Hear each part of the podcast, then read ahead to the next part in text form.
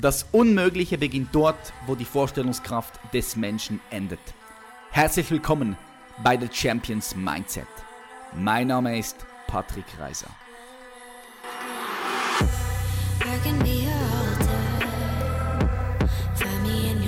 Ladies and Gentlemen, welcome back hier in the show. Richtig cool, dass du heute wieder dabei bist. Ich sage ganz herzlich willkommen zu einer weiteren Folge von The Champions Mindset. Dass du heute wieder hier bist, zeigt, du bist committed für dein persönlichen Wachstum und deine Potenzialentfaltung. Und das liebe ich. I love it. Ich finde es richtig cool, dass immer mehr und mehr Leute hier einschalten und auch täglich oder besser gesagt wöchentlich, täglich bringen wir noch kein Content, wöchentlich zurückkommen.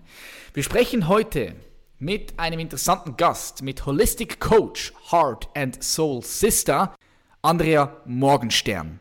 Ich freue mich sehr auf ein tiefgründiges Gespräch, denn sie ist Coach für ganzheitliche Gesundheit und beschäftigt sich viel mit dem Thema Persönlichkeitsentwicklung. Sie hat in ihrem Leben schon einiges durchgemacht, musste unter anderem jahrelang durch chronische Migräneschmerzen durch und konnte sich aber aus der damaligen Opferrolle in die Schöpferrolle hineinbewegen und sich komplett von den Migräneschmerzen befreien.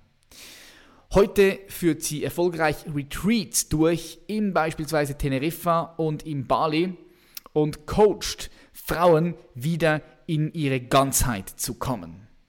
In der heutigen Folge sprechen wir mit ihr über das Thema Selbstheilung, wie das genau funktioniert und was jeder Step by Step auch für sich tun kann. Und mit Selbstheilung meine ich nicht nur irgendwelche Schmerzen aufzulösen, sondern mit Selbstheilung, das kommt von Heil, meine ich, wieder ganz zu werden. Uns wieder als ganzes Wesen zu erkennen und dann auch aus diesem heraus hier zu leben. Ich freue mich ganz herzlich auf ein tiefgründiges Interview, auf ein cooles Gespräch und sage ganz herzlich willkommen in der Show, Andrea Morgenstern. Andrea, herzlich willkommen in der Show. Yay, danke schön. In der Show. Ich freue mich. yes, ich mich auch. Äh, ich habe gesehen, äh, bei dir im Hintergrund, das sieht sehr balinesisch aus. ja. Bist du gerade in Bali, gell? Ja, ich bin hauptsächlich auf Bali und wohne super schön mitten in den Reisterrassen und ja, ist einfach sehr, sehr schön. Ja. Wow, hast du dort eine Homebase? Bist du fix dort? Oder? Ja, ich suche gerade nach meinem fixen Zuhause. Jetzt gerade habe ich ein Zimmer. Ähm, aber ja, das ist seit ein paar Monaten. Ich war jedes Jahr eigentlich seit 2014 für ein paar Monate hier und in Thailand. Ich habe gesehen, du warst auch auf Kupangan letzt. Ja. Und äh, da war ich auch mal länger. Und Bali hat sich aber irgendwie so rauskristallisiert als besonderes Zuhause. Jetzt bin ich seit ein paar Monaten hier und gucke auch nach Häusern, aber ich habe noch nicht genau das gefunden, was es jetzt langfristig sein soll. Also ist das gerade Übergangszuhause, aber ja, die Insel ist schon irgendwie gefühltes Zuhause. Schön, cool. Was oder wie würdest du einem sechs-, siebenjährigen erklären, was du machst? einem sechs-, siebenjährigen würde ich erklären, dass ich andere Menschen, denen es gerade nicht so gut geht in ihrem Leben, die vielleicht gerade ein bisschen traurig sind oder einfach mal eine Zeit haben, in der sie nicht so gute Laune haben, nicht so viel Bock haben zu spielen, dass ich mit denen spreche und dass ich die an die Hand nehme und sie wieder daran erinnere, wie, ja, wie sie wie sie mal gespielt haben und wie schön das sein kann, wieder anzufangen zu spielen. Ja. okay, ja, ich denke, das wird jeder sechs-, siebenjährige verstehen.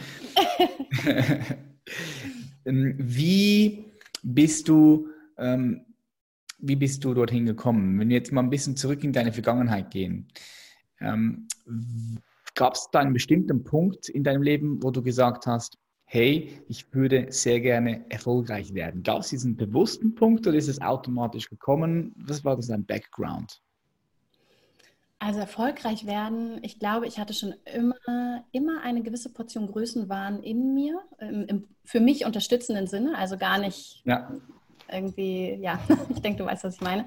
Mhm. Aber ich war eben sehr, sehr viele Jahre sehr chronisch einfach krank und hatte die meiste Zeit in meinem Leben Schmerzen, über 20 Jahre in meinem Leben. Und dadurch fühlte sich das immer an, als ob ich von etwas was mir auferlegt wird, so war meine Wahrnehmung damals, ausgebremst werde. Und dadurch entstand auch so ein großer Konflikt, weil ich wollte so viel, habe so viel gesehen, was möglich ist und wollte dahin. Ich wusste, es ist möglich und gleichzeitig habe ich das Gefühl gehabt, mein Körper arbeitet gegen mich, ich werde die ganze Zeit von mir selbst ausgebremst. Und dadurch war das über viele Jahre echt ein krasser Konflikt in mir selbst. Und ich durfte mich halt erstmal nach innen wenden, ganz extrem und äh, mich selbst und meine Heilung zur Priorität machen, was mega geil ist im Nachhinein, weil es mich ja dazu gebracht hat, heute auch andere Menschen, wenn die so richtig in ihrer Scheiße stecken, quasi einfach verstehen zu können, zu wissen, wie es sich anfühlt, wenn man nicht mehr leben will, weil man einfach nicht mehr das Gefühl hat, nicht mehr zu können, wenn man, mhm. wenn einfach, wenn es so richtig dunkel ist.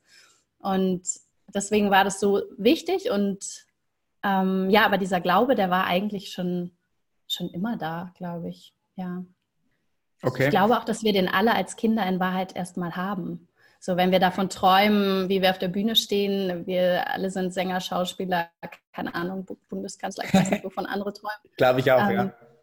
Und dann kommt es aber, dann kommen die ganzen Zwiebelschichten, so diese ganzen Glaubenssätze und Erfahrungen und all diese primären Szenarien und so. Und dann verlieren wir das, glaube ich, wie das Spielen halt. Mhm. Und so eine Erinnerung, glaube ich, einfach nur vielleicht auch wieder an diesen, diese unterstützende Portion des Großdenkens, großen Größenwahn, ja, irgendwie finde ich Größen waren heute cool, das Wort. Negativ assoziiert. ja. ja. Aber ich gebe dir wir das alle. Wenn wir jung sind, schau mal, was, was du werden, als du ein kleines Mädchen warst. Viele, ähm, wenn ich die mhm. Menschen frage, kommen die krassen Sachen, Astronaut oder, oder Profisportler, Fußballer, Schauspieler. Ja? Und dann irgendwie im Laufe des Lebens verschwinden diese Träumwünsche. Ja? Was wolltest du werden? Ich wollte immer Polizist werden mhm. und äh, in die Armee auch gehen, so Soldat. Das, das hat mich immer fasziniert. Einfach ich ich habe das immer mit Abenteuer verbunden. Ich habe das immer mit Abenteuer verbunden, aufgrund von den ganzen Filmen, die ich geschaut habe. Ja. Und du? Spannend. Ich glaube, die ersten, es war irgendwo zwischen Lehrerin, Masseusin und äh, vor allem aber in Wahrheit Bücher schreiben, auf der Bühne stehen, Schauspielen, singen, irgendwas auf der Bühne machen und Bücher schreiben. Also es war so der Kern. Dann kam immer noch mal dieses mit Menschen was machen, ihnen helfen irgendwie. Und ja, am Ende passt ja auch, ist ja irgendwie alles zusammen, das, was ich heute mache. Du hast gesagt, du hättest fast 20 Jahre Schmerzen gehabt. Ich würde gerne nochmal da, da äh, nachhaken. Was für Schmerzen waren das? Wie hat sich das für dich angefühlt? Ich habe, als ich sechs Jahre alt war, habe ich Migräne entwickelt.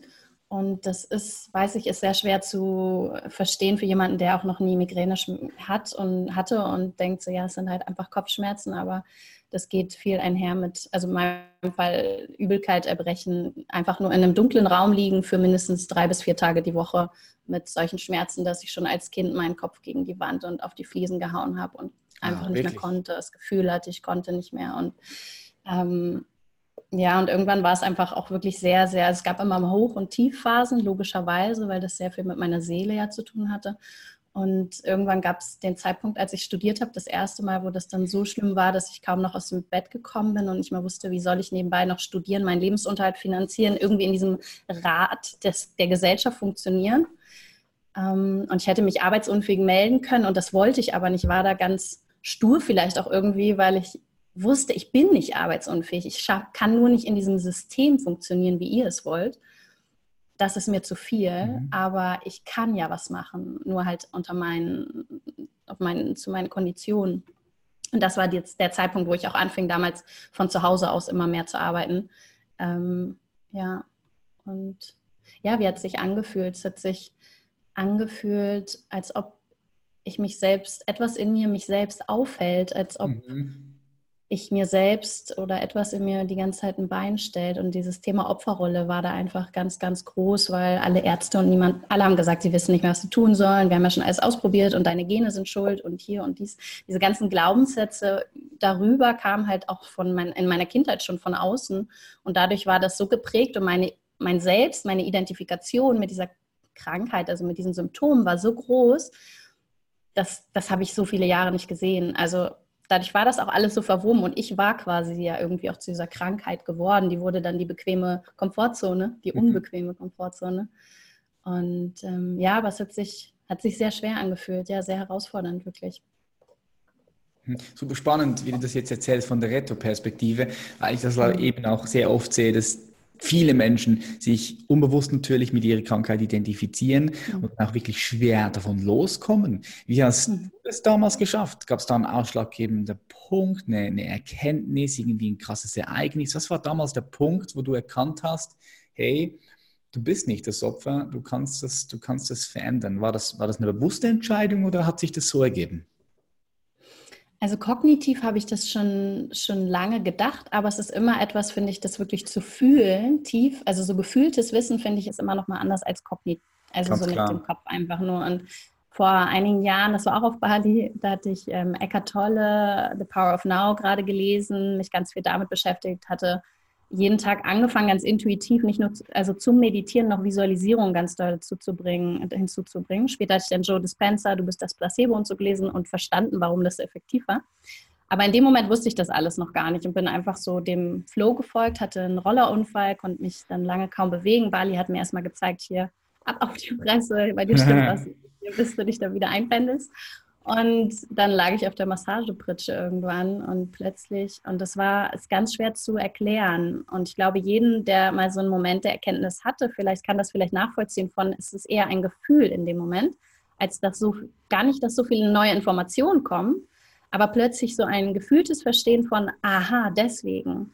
Und in meinem Fall bin ich dann zurück in mein Zimmer gegangen und habe ähm, hab einen Abschiedsbrief geschrieben an die Migräne und habe das erste Mal mich gefragt eigentlich, und da war für mich der Schlüssel vor allem drin, was ist denn, wenn das, was ich mir so lange wünsche, nämlich dass ich gesund bin, wenn das tatsächlich morgen eintritt, bin ich überhaupt bereit dazu? Hm. Bin ich überhaupt bereit, all diese Verantwortung, die mir die Migräne sozusagen abgenommen hat, zu übernehmen, selbst meine Grenzen zu setzen, meine Wahrheit zu sprechen, zu sagen, ich habe keinen Bock auf den Geburtstag, ich habe keinen Bock darauf, ich mache das jetzt, mir ist es egal, wirklich zu mir zu stehen, mich selbst zu kennen, kennenzulernen und das auch eben dazu zu stehen, wie ich bin. Und da ist mir bewusst geworden, nö, war ich einfach nicht. Ich war dazu nicht bereit vorher, weil ich mich, ja, ich, ich mich gar nicht so gut kannte, wie ich dachte. Und ja, da habe ich unter sehr viel Tränen diesen Abschiedsbrief geschrieben und habe gesagt, hey, danke und danke, dass du so viele Jahre mich unterstützt hast. Und auch als ich sechs war, als die Migräne als ich dieses Symptom entwickelt habe, kam das in einer Zeit, mein Papa war Alkoholiker damals und um mich herum alles Alkoholiker und sehr viel ja, emotionale Gewalt.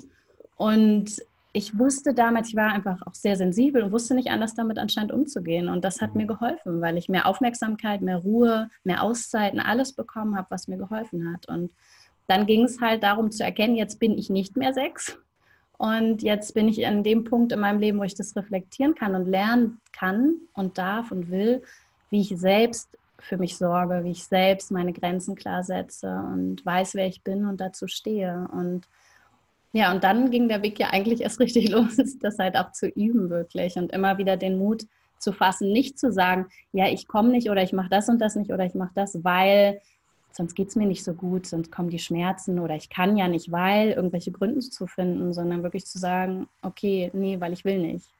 Und ähm, klingt so einfach, aber es war damals wirklich sehr herausfordernd, das mhm. anzufangen. Das glaube ich dir, das glaube ich dir. Es klingt so einfach, ja, wenn wir es intellektualisieren, aber wenn du den ganzen Prozess durchmachst und du diese Weisheit in dir findest und erkennst, das ist dann nochmal was komplett anderes. Mega, mega spannend. Also du hast erkannt für dich, ich wiederhole nochmal ganz kurz für die Zuhörerinnen und Zuhörer, dass diese Migräne, die du damals entwickelt hast mit Sex, für dich wichtig war damals, weil sie hat sich auf eine gewisse Art und Weise geschützt vor deinem Umfeld. Ja. Ähm, kann man so sagen? Korrigiere mich, wenn es... Ja, mhm. Und dann hast du aber für dich gemerkt, hey, ich bin nicht mehr sechs Jahre alt, diese Migräne, die unterstützt mich jetzt nicht mehr, ich kann sie loslassen, ich möchte sie loslassen und ich bin auch bereit dazu, sie loszulassen und hast dann bewusst, das finde ich cool, bewusst auch etwas, also das Ganze umgesetzt, indem du es erstmal natürlich in einem kleinen Step aufgeschrieben hast, einen Abschrieb geschrieben hast. Das heißt, du hast es auch gedanklich manifestiert in Schriftform. Mhm. Hast das, den Brief hast du wahrscheinlich irgendwo zu dir zu Hause oder du hast ihn abgeschickt, oder? Am Rand, ich habe ihn verbrannt mit meiner Freundin laut vorgelesen. Verbrannt. Okay. Sturm in der Regenzeit hier, der hat ihn weggeweht. Ja, okay. das war sehr mystisch. Und weg. Also ein richtig cooles Ritual, das du da gemacht hast. Und ähm, das war dann so der entscheidende Point, wo es dir immer wieder besser ging und du mehr und mehr Heilung erfahren hast. Hm? Mega. Ja, total. Ja, und da habe ich an den nächsten Tag, glaube ich, oder ein paar Tage später, habe ich mich damit auseinandergesetzt, warum Bali auch so eine krasse Energie für mich hat. Irgendwie, warum passiert hier immer so viel? Ich habe das nicht mhm. verstanden. Dann hat mir jemand auf Instagram empfohlen, mach doch mal Astro Astrokartografie. Und ich dachte so, hä, ich hatte nie so viel mit Astrologie zu tun. Dachte immer so, naja, das klappt ja auch immer irgendwie auf jeden. Und dann habe ich das aber gemacht, so eine astrologische Persönlichkeitsanalyse bei Luisa Hartmann aus Berlin, die ist großartig, ist auch Psychologin. Und ich saß danach nur ein paar Stunden noch da und habe geheult äh, neben meiner Freundin, weil sie mir einfach, ohne mich zu kennen, innerhalb von zwei Stunden all das gesagt hat, was ich im tiefsten Inneren wusste, wer ich wirklich bin es war einfach so krass und dann noch die Orte, wie welche Orte wirken und es stimmte einfach alles. Und dann saß ich neben meiner Freundin und hatte das Gefühl, jetzt habe ich auch keine Ausreden mehr, den Weg nicht einzuschlagen. Und sie hat genau das, was ich heute mache, also so Heilerin, Coach, äh, Bücher schreiben, all diese Dinge, die ich heute mache, hat sie halt gesagt und die habe ich in mir mir gewünscht und habe aber nicht gedacht, dass ich dieses, und da sind wir bei dem Thema, wo es bei dir halt auch umgeht, viel ähm, dieses Potenzial habe überhaupt. Ich dachte, das ist viel zu groß, ich kann mhm. das nicht, weil tausend Gründe. Und dann an dem Abend habe ich mich noch angemeldet dann für die ähm, Coaching-Ausbildung, die ich dann auch gemacht habe und wusste einfach, okay, es geht kein, das ist der Weg. Und damals habe ich, und das ist, kriege ich wieder Gänsehaut, weil es einfach so kraftvoll für mich war. Ich habe damals in meinem ähm, Word-Dokument genau den Titel des Buchs reingeschrieben, der jetzt im September rauskommt. Und zwar, ich suchte Heilung, fand mich selbst weil ich damals dachte, ohne eigentlich ja irgendeinen Plan zu haben, ich hatte so krass dieses Wissen von, ja, ich werde jetzt diesen Weg finden, ich werde mich selbst heilen und der Weg führt nach innen und dann werde ich es allen Leuten erzählen, damit die anderen Leute den Weg auch sehen. Und es war eigentlich auch wieder so dieser meiner, mein gesünder Größenwahn, weil ich war ja noch überhaupt nicht da. Ich hatte ja noch immer die äh, 20, 15 bis 20 Tage Schmerzen im Monat. Aber ich wusste es einfach, ich wusste es einfach. Und ähm, ja, es ist, war einfach irgendwie krass, eine krasse Zeit. Und deswegen weiß ich einfach, dass alles möglich ist, weil ich hätte das niemals gedacht und ich hätte nie gedacht, dass ich aus mir selbst heraus das erzeugen kann, dass es nicht irgendein Mann mit weißem Kittel oder ein Heiler in Afrika ja, von ist. Von außen, ja. Ja, weil ja, darauf habe ich gewartet. Mega. Sehr geil. Ähm, was ist nachher passiert mit deinen Migränen? Wie gehst du heute damit um? Ist, ist es weniger geworden? Gehst du heute besser damit um oder hat sich das komplett aufgelöst? Das würde mich noch interessieren. Also es hat sich nach ähm, ich glaube, zwei, drei Monate später waren das ungefähr 90 Prozent weniger, was wow. krass war. Das hatte ich noch nie. Und ein ganz, ganz großer Teil war wirklich das, ich habe mich committed für meine Heilung, ist meine oberste Priorität, weil was bringt mir all das Geld, Job, alles, wenn ich nicht gesund bin, wenn es mir scheiße geht in Wahrheit. Und ähm, habe einfach täglich unglaublich viele Stunden visualisiert, Yin-Yoga gemacht und so, um rauszukommen aus diesem krassen Yang. Ich habe das wirklich zu einer krassen Prio gemacht für längere Zeit. Und wirklich nach wenigen Monaten, also nach zwei, drei Monaten, ich weiß nicht genau, ähm, waren es über 90 Prozent weniger. Und heute ist es so, dass ich merke, wenn ich wieder, ähm, also es ist wie mein Alarmsystem, wenn ich wieder nicht ganz auf meiner Spur bin, dann merke ich, wie so ein Kopfschmerz langsam kommt, wie sich sowas in mir anbraut. Und in dem Moment frage ich mich halt, was stimmt hier gerade nicht? Wo braucht es eine Veränderung? Und ähm, vor allem viel Ruhe und Yin immer wieder, weil ich gerne auch mache und ich denke gerne und mache gerne, setze gerne um und immer wieder in diese Ruhe, in dieses Yin hinsetzen, hinhören und dann auch umsetzen komme. Und das hilft mir am allermeisten. Das heißt, heute, also ich führe kein Tagebuch mehr, weil das so selten inzwischen ist, dass, dass, ähm, dass ich wirklich noch so eine Kopfschmerzen habe. Aber wenn sie kommen, also wenn ich merke, da kommt was, dann ja, gucke ich halt nach innen, anstatt irgendwie jetzt einfach irgendwie weiterzumachen, es zu unterdrücken wie früher. Mega.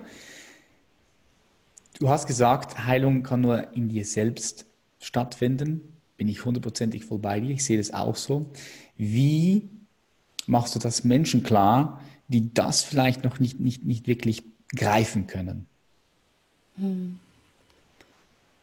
Eine spannende Frage. Ähm, ich glaube, es geht vor allem das, was ich am meisten, glaube ich, teile und was am kraftvollsten für die meisten Leute ist, ist dieses Verstehen von Emotionen und Gedanken und verstehen dadurch, was, wie das alles zusammenhängt, Emotionen, Gedanken, Bewertungen, wie, wie so, was ist Schmerz eigentlich?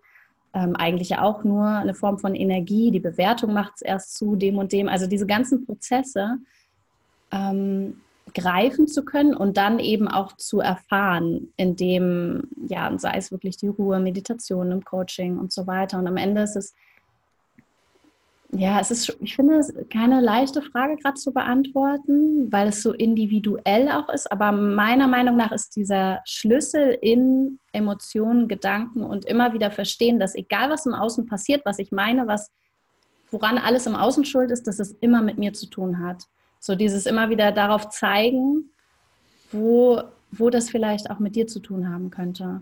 Dass nicht nur der andere irgendwie doof ist, sondern so, warum macht das was mit dir, dass der andere so ist, wie er ist? Und ähm, mhm. ich weiß nicht, ob das deine Frage gerade beantwortet. Doch, auf jeden Fall. Klar, also es ist natürlich keine 0815-Frage. Es ist, äh, wie, wie, gesagt, schwer, weil es gibt viele Leute, die können das noch nicht richtig begreifen. Mhm. Ich denke, man muss das immer wieder individuell anschauen, direkt mit der Person, um mir das, um mir das verständlich klar zu machen.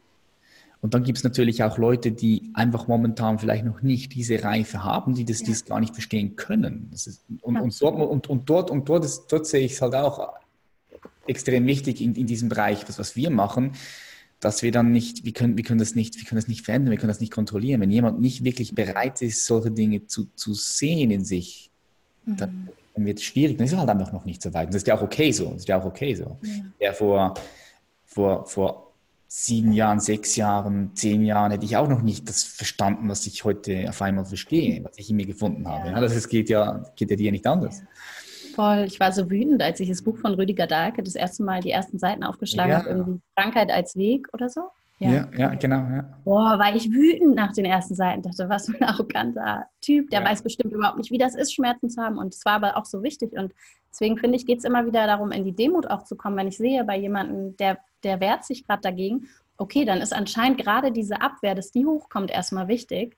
Und ich selbst maße mir nicht an zu wissen, was für irgendwen von uns gerade richtig ist. Auch wenn mein Ego das manchmal meint zu wissen. Aber in Wahrheit ähm, ist es immer wieder so ein Abgeben, finde ich. Auch bei meinen Retreats zum Beispiel, die ich für Frauen mache, wo ich, wo ich immer wieder oder in den Coachings loslassen darf von, okay, wo will ich mit der Person hin? Klar, ich wünsche mir, dass alle in ihre Selbstverantwortung kommen. Mein Ego fände es super geil, wenn die in ihre Kraft kommen, gesund sind und so.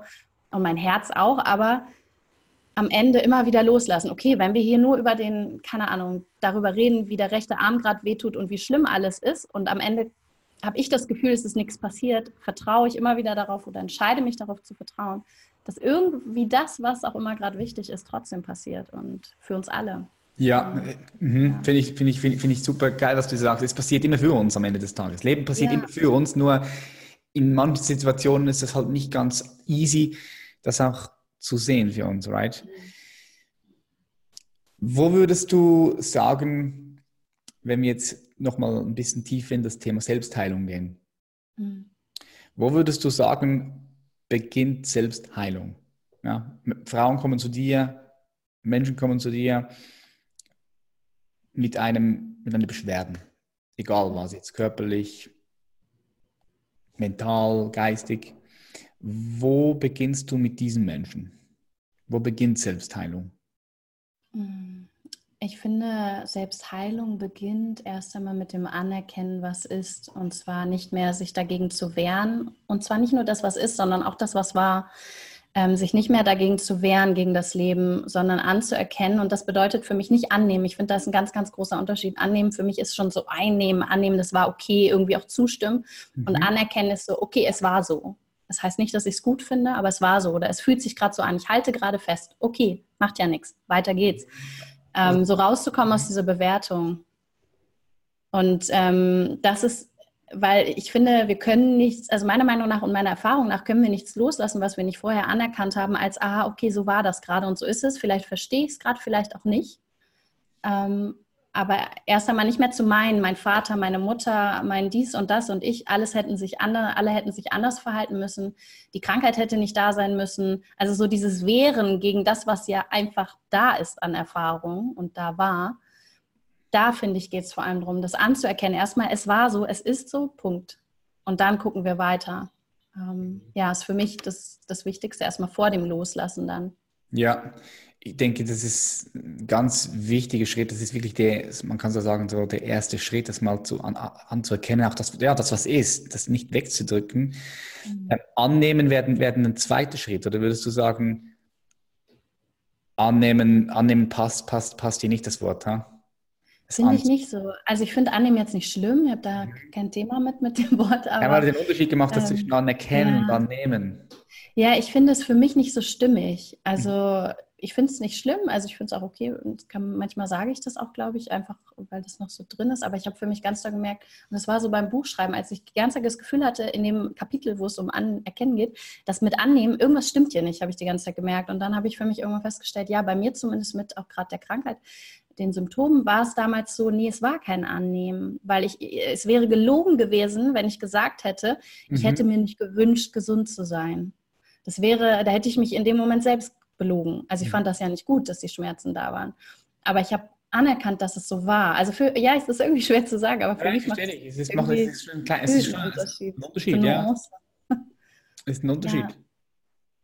Es ist ein Unterschied, weil wenn du sagst, okay, du, du, du anerkennst es, gut, klar, da hast du noch eine gewisse Distanz drin. Wenn du sagst, du nimmst es voll an, heißt vielleicht für gewisse Leute, das ist halt auch, ist auch wieder ein bisschen individuell, dass du dich damit abgefunden hast. Und, und um das geht es ja hauptsächlich. Oder du möchtest, ja, nicht, du möchtest ja, dich damit ja, abfinden. Ja. weil das habe ich so viele Jahre gehört. Mhm. Dieses finde dich damit ab. Und das wurde dann ja zu dieser mhm. unbequemen, hinderlichen Komfortzone, die nicht zu Glücklichsein und Freiheit ähm, und Heilung geführt haben. Die haben eher das Konstrukt noch verstärkt. Und das hieß immer, ja, du musst das annehmen, weil deine Gene und so weiter und lernen damit einfach umzugehen und vielleicht und so. Und deswegen glaube ich wahrscheinlich, ja, jetzt wo du sagst, wahrscheinlich war das der Grund, warum es für mich wichtig war, auch da nochmal einen Unterschied zu machen. Und vielleicht auch für andere Menschen, gerade die das auch schon mal so gehört haben, so irgendwelche Diagnosen, so dass irgendwer von außen meint zu wissen, wo dein Leben hingeht. Ähm, um da so eine Distanz zu, zu schaffen ja. und dann wirklich selbst eine Inventur zu machen. So, was glaube ich denn eigentlich darüber? Mhm. Erster Schritt also, das Ganze mal anzuerkennen. Was wäre der zweite Schritt, der deiner Meinung nach kommen würde? Der zweite Schritt ist für mich das Loslassen. Und zwar das Loslassen, und in dem Fall, es geht mit Anerkennen, finde ich, Hand in Hand, wirklich dieses Loslassen von der Vorstellung, es müsste jetzt anders sein und nicht im Sinne von loslassen, finde ich immer ganz wichtig, ähm, nicht, nicht äh, aufgeben. Das verstehen viele genau wie eben annehmen, als aufgeben. Mehr so, du lässt den Stift fallen, aber für mich ist es mehr, ich lasse den Stift frei in meiner Hand sich bewegen. Und wenn ich loslasse im Sinne von, okay, es ist jetzt gerade so, ich wünsche mir das und das, ich tue auch was dafür, sind wir beim nächsten Schritt der Selbstverantwortung. Ähm, aber ich lasse los dieses Anhaften an dem Ergebnis. So, ich bin, bin auch hier jetzt gerade mit mir, ich lerne jetzt gerade mit mir hier okay zu sein und trotzdem tue ich etwas dafür, wo ich hin will, aber ich lasse auch dieses Anhaften los von da muss es dann auch hingehen, sondern lass mich überraschen, was auch immer für mich gut ist. Das hat dann mhm. viel mit Vertrauen wieder zu tun, mhm. die Entscheidung für Vertrauen.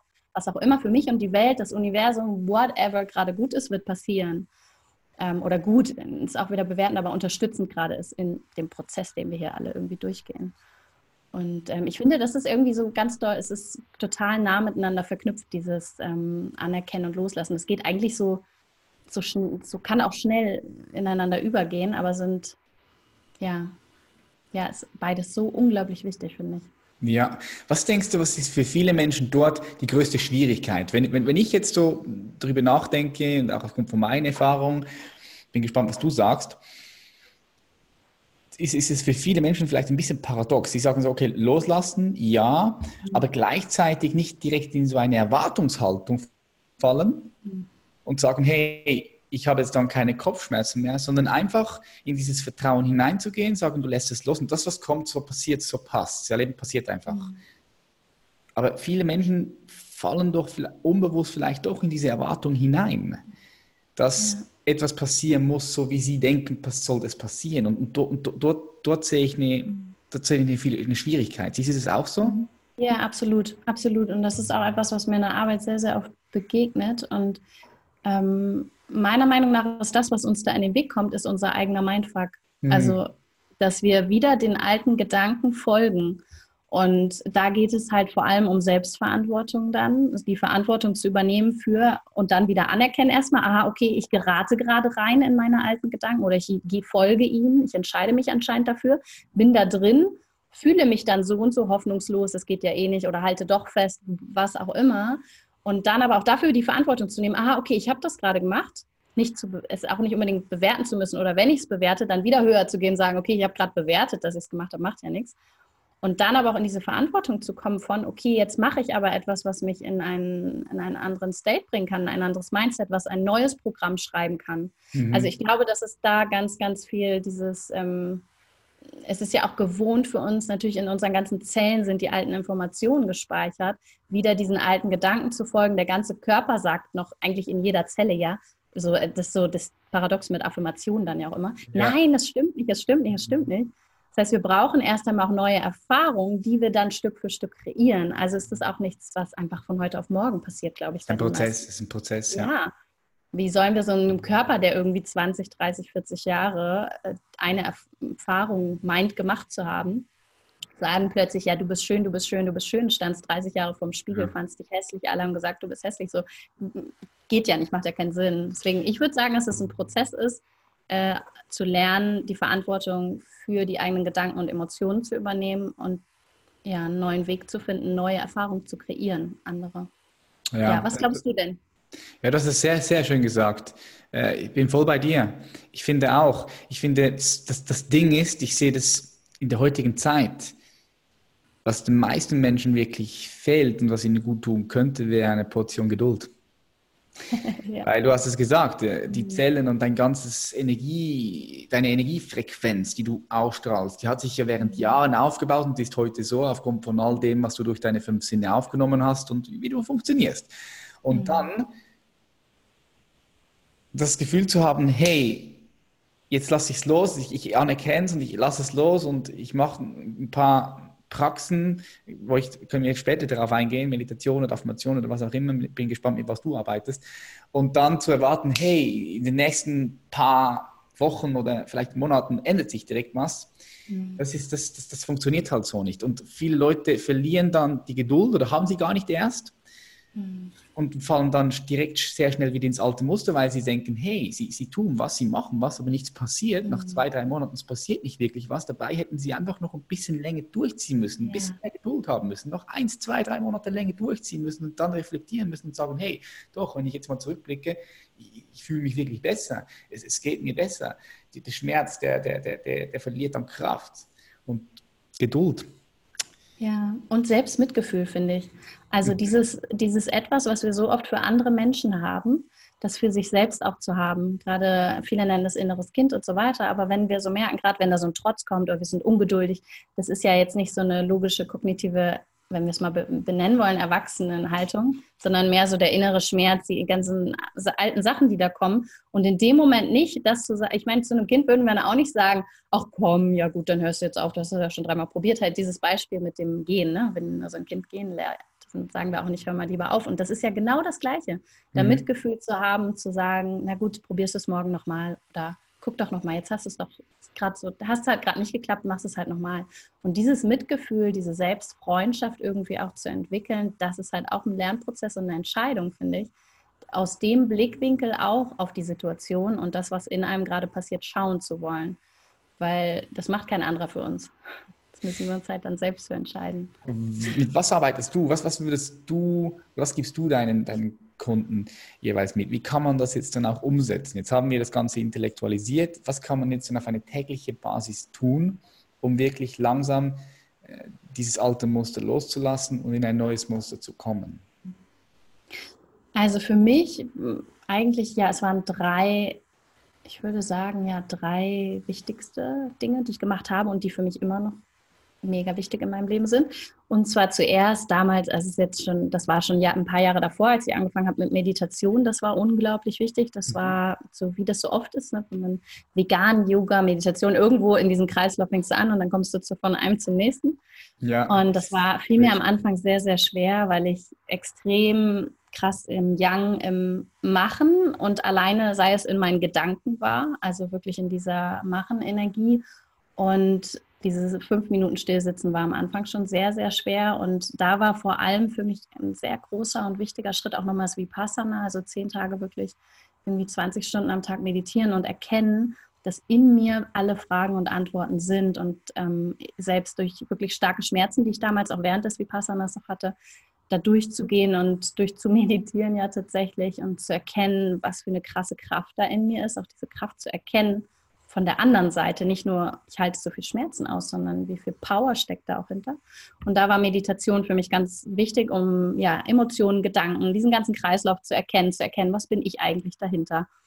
Und als nächstes die Visualisierung, die ich gerade schon angesprochen habe. Und da, nachdem ich dann auf Joe Dispenza auch gestoßen bin, habe ich das so ein bisschen verstanden auch mit den Visualisierungen. Warum wirken die so kraftvoll auf mich?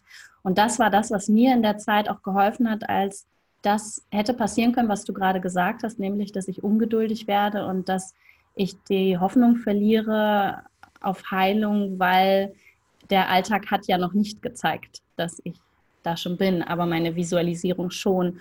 Und ich habe einfach wirklich, und damit will ich gar nicht sagen, dass das jetzt jeder machen muss, aber ich persönlich, für mich war es wichtig, ich habe am Tag mindestens vier Stunden visualisiert, morgens und abends mindestens zwei bis vier ja. Stunden. Also ich habe das richtig, wenn ich manchmal auch Sachen machen will, dann, ich bin einfach dann voll dahinter und ja. total Hat das ausgesehen? Hat das ausgesehen? Also warst du, Was ich visualisiert habe? Ja, nee, mhm. nee, wie das ausgesehen hat bei dir in der, in der Tätigkeit, dass du dich da ja. hingesetzt äh, für, für zwei Stunden morgens, für zwei Stunden abends, war es in absoluter Stille oder warst du Spazieren und hast visualisiert oder warst wie, wie, wie sieht das aus, dass sich die Zuhörerinnen und Zuhörer das ein bisschen besser vorstellen können? Ich habe mich nach dem Aufstehen direkt hingesetzt. Ich habe mich auf die Yogamatte meist gesetzt, weil ich das dann mit dem nächsten Punkt, Yin-Yoga, verbunden habe.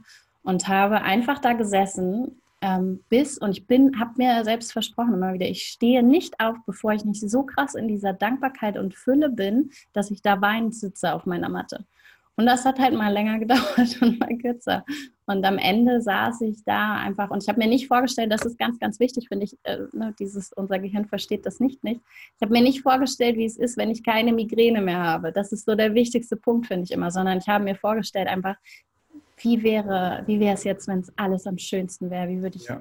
mich fühlen und mich mit diesen Emotionen verbunden, dass ich heulend einfach da saß vor Dankbarkeit und das am Abend habe ich das vom Schlafengehen immer noch mal gemacht und bin dann so direkt mit dieser Energie ins Bett gegangen und habe quasi mich noch in den Schlaf visualisiert. Das ja. finde ich immer sehr, sehr kraftvoll. Ja, auch mega kraftvoll. Die Frequenzen ändern sich dann, dann wird es einfach auch irgendwie noch geil, geiler. ja, ja, so war das. Und ähm, ja, nach dem Visualisieren, das ist auch immer noch so, wie ich es verknüpfe, wenn ich nicht gerade doch meinem Yang sehr eher folgen möchte, das Yin-Yoga. Und das war für mich damals eben so wichtig, weil ich diesen völligen, diesen Bezug zum Yin verloren habe. Ich hatte diese Zwangspausen, weil ich mir nicht genug Ruhe in mir und im Außen gegönnt habe, mich immer abgelenkt habe mit was auch immer, seien es Medien, andere Menschen und so weiter. Ich habe die Verbindung zur Natur, zu meiner Natur und der Natur eigentlich verloren gehabt. Und ähm, Yin-Yoga ist ja so ein, für alle, die das nicht wissen, das ist eine Yoga-Art, die in der wir mindestens drei bis 20 Minuten eine Pose halten. Das heißt, es geht nicht in die Muskulatur, die ähm, aktiviert wird, sondern die Faszien, Bindegewebe, bla bla bla, einmal durch den ganzen Körper. Es kann manchmal auch sehr schmerzhaft sein. Was für mich auch eine ähm, wichtige Erfahrung war, so dieses durch den Schmerz gehen, aber im, im erleichternden Sinne.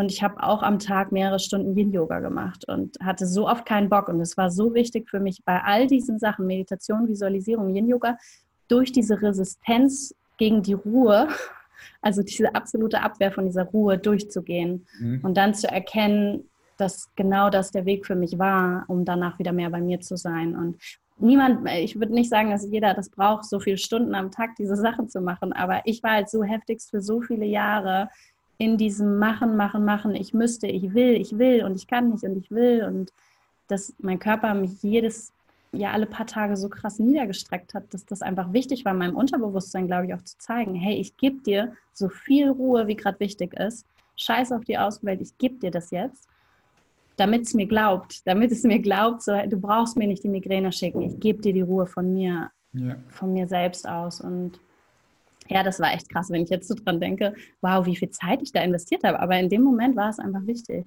Mhm. Jetzt äh, höre ich, höre ich schon ein paar Zuhörerinnen und Zuhörer fragen, okay, ähm, Andrea, wie hast, du, wie hast du das gemacht? Hast du nebenbei noch gearbeitet oder warst du dort, warst du dort schon, schon als, als, als Coach tätig? Wie hast du angefangen, diese Brücke zu bauen von, von einem mhm. Angestelltenverhältnis in, in die Selbstständigkeit? Hast du einfach die, die, hast du gesagt, hey, egal, du nimmst jetzt die Zeit und hast halt einfach deinen Lebensstandard auf das Minimale äh, runtergeschraubt. Wie hat das ausgesehen?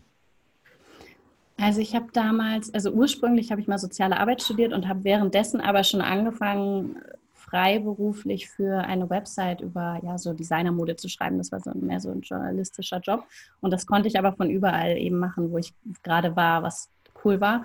Und das heißt, ich war auch nie angestellt. Ich habe direkt nach der Uni habe ich dann YouTube. Ich habe 2010 mit YouTube angefangen und das wurde ziemlich schnell mein Hauptberuf dann. Gesehen, ja. Und ähm, ja, und das war, das heißt, ich habe da mein Geld mit Produktplatzierung verdient, stand da aber sehr im Konflikt, weil zu dem Zeitpunkt, als ich gemerkt habe, ich bin das alles nicht, was ich gerade dachte, was ich war, es braucht eine Veränderung, hatte ich auch überhaupt keinen Bock mehr auf diese ganzen Sachen. Ich hatte einen riesen Deal gerade unterschrieben der für mich mich finanziell abgesichert hätte für ein, zwei Jahre mit einem Unternehmen, saß sie auf Bali, sollte all die Videos drehen und ich wollte einfach nicht. Es wollte, ja. mein ganzer Körper hat geschrien, nein, ich habe keinen Bock mehr auf diesen Scheiß.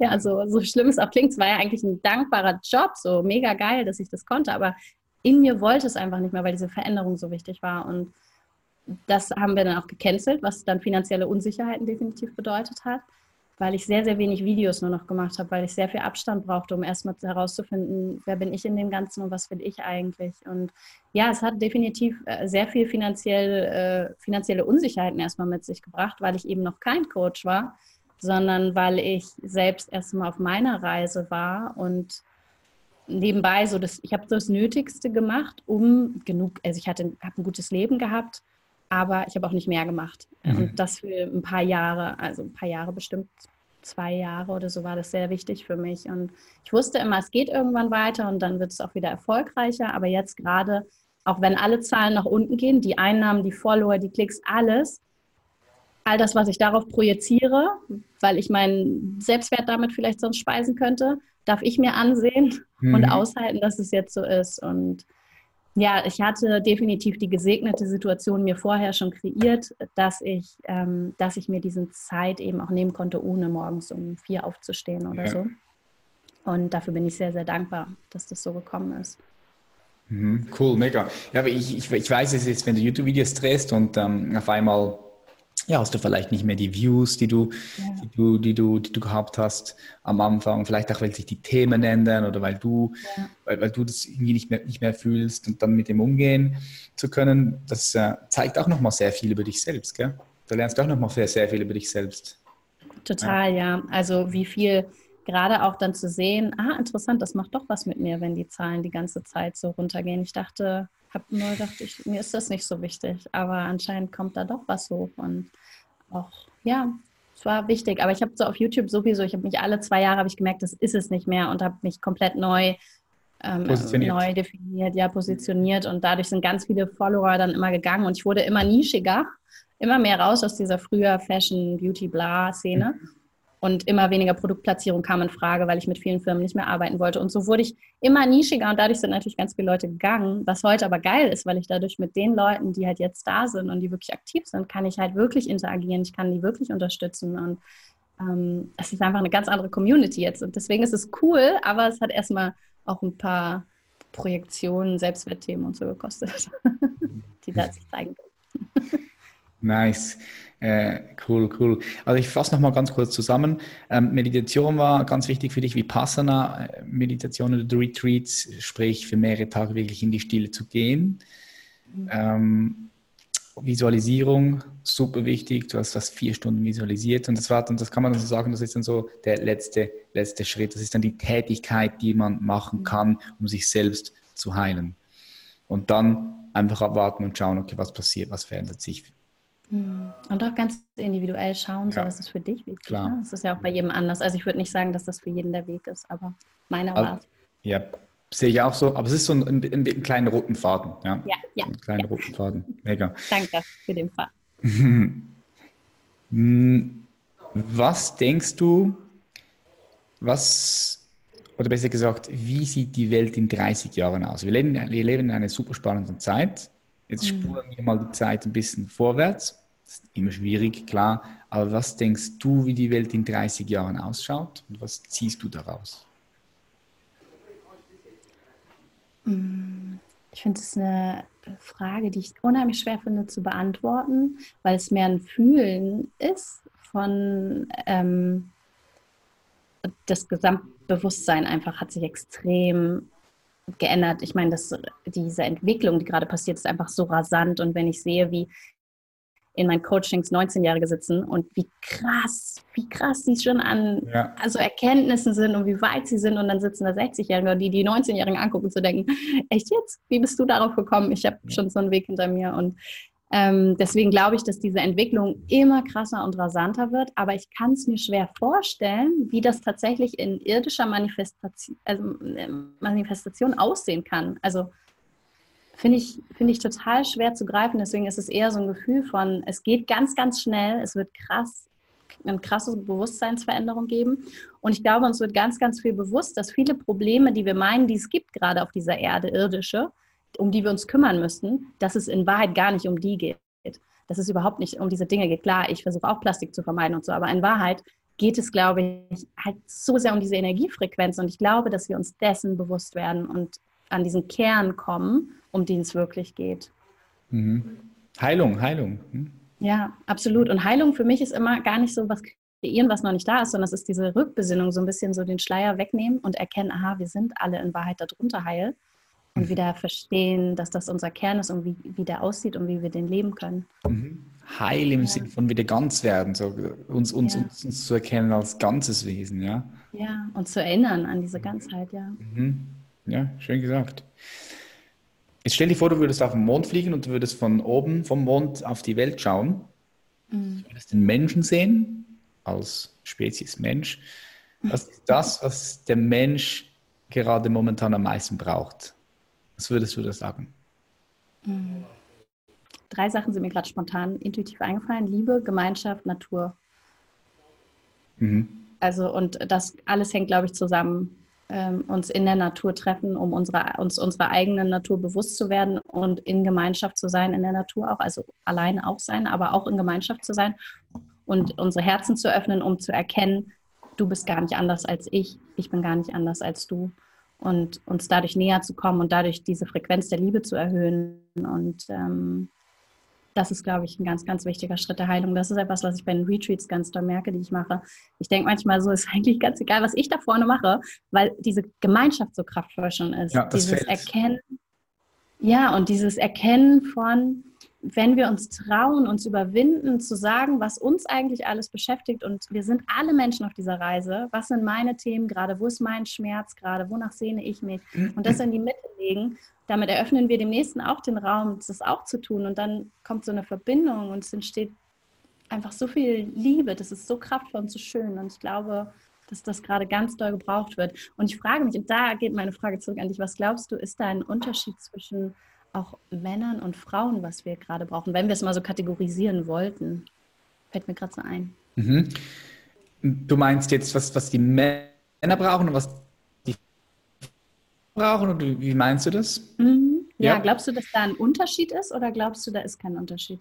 Nee, ich denke schon, dass es ein Unterschied klar Also wir haben eine weibliche und eine männliche Energie, sind ja zwei völlig verschiedene Energien, die, die Polarität von der gleichen Energie am Ende des Tages. Ich denke, dass der Mann noch viel mehr seine weibliche Energie entdecken soll und die auch leben soll und die nach außen bringen soll. Und gleichzeitig denke ich, dass die Frauen noch viel mehr ebenfalls hier ähm, ja, ihre Weiblichkeiten mehr in die Welt heraustragen sollten, dass die mehr in Unternehmen tätig sind, nicht nur ähm, im Management, sondern auch wirklich ganz, ganz oben in der Führungsetage sind, mehr in die Politik reinkommen. Ich denke, es braucht hier ein, ein, einfach auf der Welt ein besseres Gleichgewicht von weiblicher und männlicher Energie. Das ist das, was es braucht. Und, und darum sage ich, die Männer mehr und mehr ihre weibliche Energie entdecken und, und, und, und, und, und auch ausleben und rausbringen hier auf diesem Planeten. Und die Frauen, ja, ihre weibliche Energie, die sie, die sie schon in sich haben, mehr rausbringen, aber gleichzeitig auch ihre männliche Energie entdecken, weil diese männliche Energie erlaubt es vielen Frauen dann wahrscheinlich nach außen zu kommen, mhm. äh, mehr gesehen zu werden. Und was ich einfach so, so sehe, da bin ich auch gespannt, was du sagst, ist, dass, dass viele Frauen teilweise auch noch, ja, diese, nicht Angst, aber vielleicht auch ein bisschen Scham noch dabei ist, ihre männliche Energie zu entdecken und die auch auszuleben. Aber es braucht, es braucht beides. Absolut, ja. Ich glaube auch, und gerade diese Scham ist ein Riesenthema. Ich habe das Gefühl, meine Arbeit mit den Frauen, dass da eine ganz große Verwirrung ist von weiblicher Energie, meine Weiblichkeit und Männlichkeit, die Balance finden. Mhm. Was tut mir denn gut? Und ganz viele sind entweder extrem in, dieser, in diesem Yin-Ruhe, nicht in die Pötte kommen, nichts machen, sich nicht raustrauen, mhm. oder sie sind in dem Extrem, extrem denken, machen, machen, machen, ich brauche keinen Mann, ich brauche dies nicht. Ja, ja, ja, genau. Ja. Ja, ja, so dazwischen, die Balance, das ist das, was es braucht, habe ich das Gefühl. Und ähm, ja, genau das, was du gesagt hast, mhm. diese Balance. Und um in diese krasse Weiblichkeit zu kommen, braucht es eben diesen Anteil an, an männ gesunder Männlichkeit oder gesund, na, die, wir sprechen ja immer nur von Energien, aber braucht es die auch, um sich überhaupt zu trauen, diese krasse, feurige, wilde Weiblichkeit zu leben, um die nach außen zu tragen, braucht es diesen anderen Teil meiner Meinung nach mhm. weil sie, so ruhig sie auch ist, auf der anderen Seite ja auch wie, ja, irgendwie wild und wie der Wind ist, so ein bisschen unerwartet und mal, mal krass und mal ruhig. ja, ich sehe es ich genauso. Ja, cool. Mega nice. War ein super spannendes, äh, interessantes, wertvolles Gespräch. Vielen, vielen herzlichen Dank, Andrea. Wo können die Zuhörerinnen und Zuhörer noch mehr von dir entdecken? Ich danke dir erstmal. Es hat mir total Spaß gemacht. Vielen Dank und danke an alle, die zugehört haben. Ja, wenn ihr Bock habt, dann schaut gerne bei Instagram vorbei. Ich mache da im Moment, ich merke, dass das irgendwie was ist, was die Leute, was ganz viel Inspiration gibt, mache da ich ganz viel Instagram, IGTV-Videos und Live-Videos und gehe auf die Fragen ein und Themen, die einfach gerade alle beschäftigen und teile in den Stories mein, mein Leben, meine Gedanken und tausche mich super, super gerne aus damit. Ähm, ja, mit anderen Menschen. Und ansonsten ja auf meiner Website andrea-morgenstern.com, da findet ihr, falls ihr Frauen gerade seid oder Frauen kennt, meine Retreats unter anderem. oder Frauen kennt, genau, oder Frauen kennt. Ja, vielleicht eure Freundin mal hinschicken.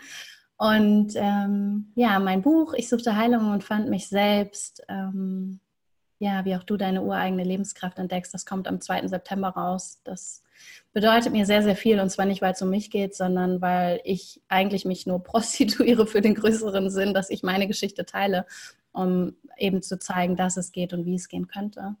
Und ja, mein Podcast Soul to Go, da wo du ja auch jetzt nochmal bist, da könnt ihr auch gerne yes. vorbeischauen. Cool, mega, mega. Ich wünsche dir ganz viel Erfolg bei dem Buch.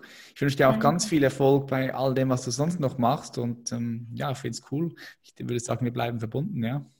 Ja, ich danke dir. Bye, bye. Dankeschön. Bye, bye. Baba, sagt man das? Nee, das ist österreichisch, oder? Äh, nicht in der Schweiz. nicht in der Schweiz. yes. Vielen herzlichen Dank. Das war super schön. Vielen ja, Dank. Es hat sich voll in die, in die Richtung Selbstheilung ähm, gedreht und ich denke, ich werde auch den Podcast ein bisschen, also einen Titel reinnehmen mit Selbstheilung. Das passt ja, passt ja auch zu dir, oder? Voll. Voll. Ja, total. Also war sehr schön. Vielen yes. Dank. Es hat total Spaß gemacht. Du hast so mega, mega schöne Fragen gehabt. Danke. Cool, mega, mega, freut mich. Wie wollen wir das machen jetzt für deinen Podcast? Willst du mir einen Link schicken oder sollen wir ja. das über, über, Okay. Ich würde sagen, ähm, ich schicke den Link und zwar, ich nehme das mit Zencaster auf, ohne Video, ah. weil bei mir, ne, um die Tonqualität ja. ein bisschen zu retten. Und würde sagen, wir machen eine kurze Pipi-Pause, wenn das für ja. dich okay ist. Doch, auf jeden Fall. Ja? Dann ähm, schickst du. Ja, perfekt. Wann sollen wir da reinkommen? Ja, um fünf nach, oder? Ja, super. Das klingt fünf gut. nach. Alright, super. super. Bis, Bis gleich. Dann. Vielen Dank. Ciao, ciao, ciao Andrea. Danke.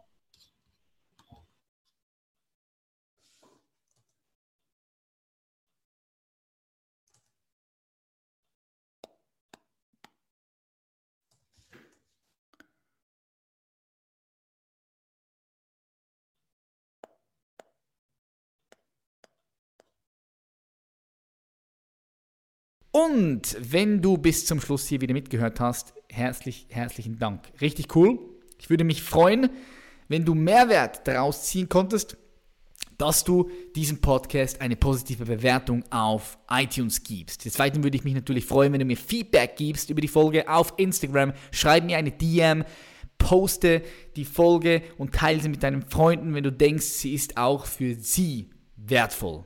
Ich sage ganz herzlichen Dank, dass es dich gibt. Ich freue mich extrem auf die nächste Folge und dich dort wieder begrüßen zu dürfen. Macht Schlaf und bis dann.